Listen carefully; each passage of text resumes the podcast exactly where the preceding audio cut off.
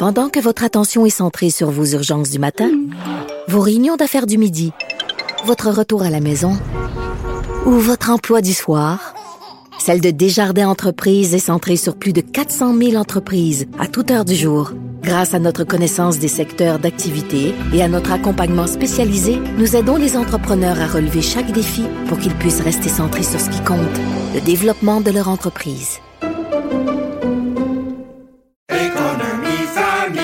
Ici Ricardo. Et Émilie, marchand d'IGA. On a envie de vous inspirer à bien manger. À moins de 5 la portion. Suffit de repérer les produits valeurs sûres et de les cuisiner avec une de nos recettes. Les valeurs sûres, c'est bien pensé, hein? Bien sûr! Détails sur IGA.net.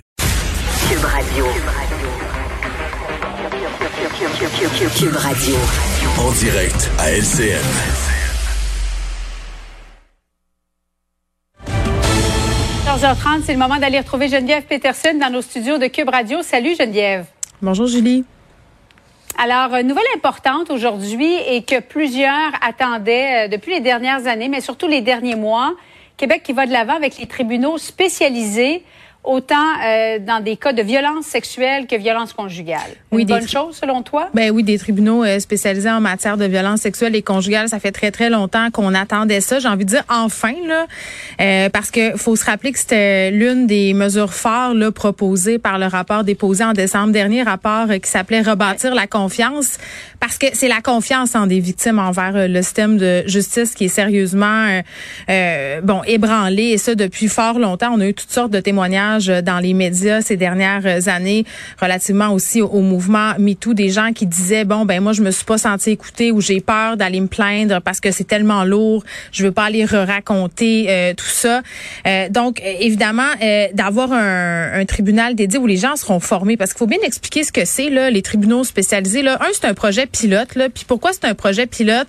J'ai posé la question à Simon Jolin Barrette tantôt parce que ça faisait sourciller certaines personnes parce que tu le dis, ça fait des années qu'on l'attend ce tribunal donc pourquoi euh, c'est juste pilote puis c'est pas euh, tout de suite tout de suite qu'on a accès à ça Et un projet de loi, ouais. Ouais, ben c'est ça. Il m'a répondu en fait que c'est parce qu'il fallait prendre le temps de, de, faire un tribunal qui convenait à chaque région, euh, qui était adapté pour toutes les réalités, puis de prendre le temps aussi de former les gens qui vont faire partie de, de ce tribunal-là.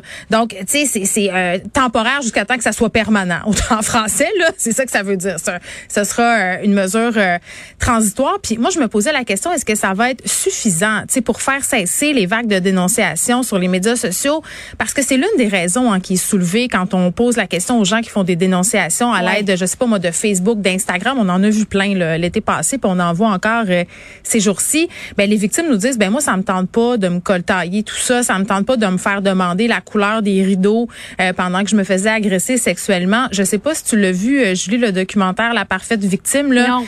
Mais tu sais, c'est un documentaire quand même qui s'est récolté une coupe de critiques, là, notamment sur la méthodologie. Mais outre ça, les témoignages des victimes qu'on entend dans, dans ce film-là sont particulièrement révélateurs de ce manque de confiance-là envers le système de justice. Mais c'est le processus, là, je comprends, qui est tellement difficile, ardu et dissuasif pour ceux qui veulent, qui veulent porter plainte. C'est lourd. Puis moi, il y a deux affaires que je comprends. Euh, oui, c'est la lourdeur, mais c'est aussi le fait qu'on n'est pas souvent accompagné par la même personne. Puis ce qu'il me disait, là, euh, Simon Jeanin Barrette, mhm. tantôt, c'est qu'une victime va être accompagnée par le même procureur euh, tout le long. Puis je pense que les victimes seront plus impliquées parce que en matière d'agression sexuelle, par exemple, la victime est considérée comme un témoin. Tu sais, c'est le procureur de la couronne qui porte plainte en son nom. Puis il y a bien des victimes qui se sentent écartées du processus. Moi, j'ai eu des victimes qui m'ont dit, ben, le procureur a laissé tomber des chefs d'accusation. Moi, j'ai jamais signé pour ça. Moi, je voulais que ce chef d'accusation-là soit maintenu, mais pour des raisons, euh, des points de droit, évidemment, on est allé de l'avant avec certains chefs. Donc, les victimes se sentent écartées du processus. Ça, c'est l'un des objectifs principaux là, du tribunal spécial, c'est d'impliquer euh, les victimes qu'elles mhm. comprennent qui est en train d'arriver, qu'elle soit accompagnée aussi tout au long euh, de ce processus-là. Oui, parce que la présomption d'innocence, évidemment, ça demeure. Mais si vous êtes agressé sexuellement ou si vous êtes victime de violences conjugales, au lieu de se dire non, non, je porterai pas plainte, c'est trop compliqué, de toute façon, on me croira jamais. Euh, ça risque d'être différent dans ce cas-ci. Je pense qu'il faut euh, vraiment insister sur le fait que l'impartialité demeure. Parce que moi, j'ai vu passer beaucoup de commentaires depuis que ça a été annoncé euh, de gens mhm. qui remettent en question l'impartialité de ce, de ce type pardon, de, de tribunal-là. la présomption d'innocence, c'est la pierre d'assise de notre système de justice. Là, ça va toujours être de mise, évidemment, bien entendu. C'est vraiment le processus d'accompagnement de la victime qui, qui va différer. Mais je pense qu'au niveau euh, du message, là, va falloir taper fort ce clou-là au niveau du gouvernement, de bien faire comprendre aux gens que c'est pas un, un, tribunal où la victime automatiquement là va remporter son son, son cas. L'impartialité demeure. Tu présentes ton cas devant un juge. les deux versions mm. sont mises en compte et tout ça. Puis moi, je, je suis bien curieuse de savoir si on va encore permettre de questionner une victime, par exemple, en remettant en compte sa vertu, en essayant de soulever ses contradictions. Ça, ce serait de compétence euh, fédérale. C'est sûr que c'est pas à Simon-Jean Barrette de trancher à ce niveau-là. Mais le tribunal spécialisé, c'est une première étape, mais il y en aura d'autres qu'il faudra franchir là, pour euh, mieux accompagner les victimes dans ce procédé-là.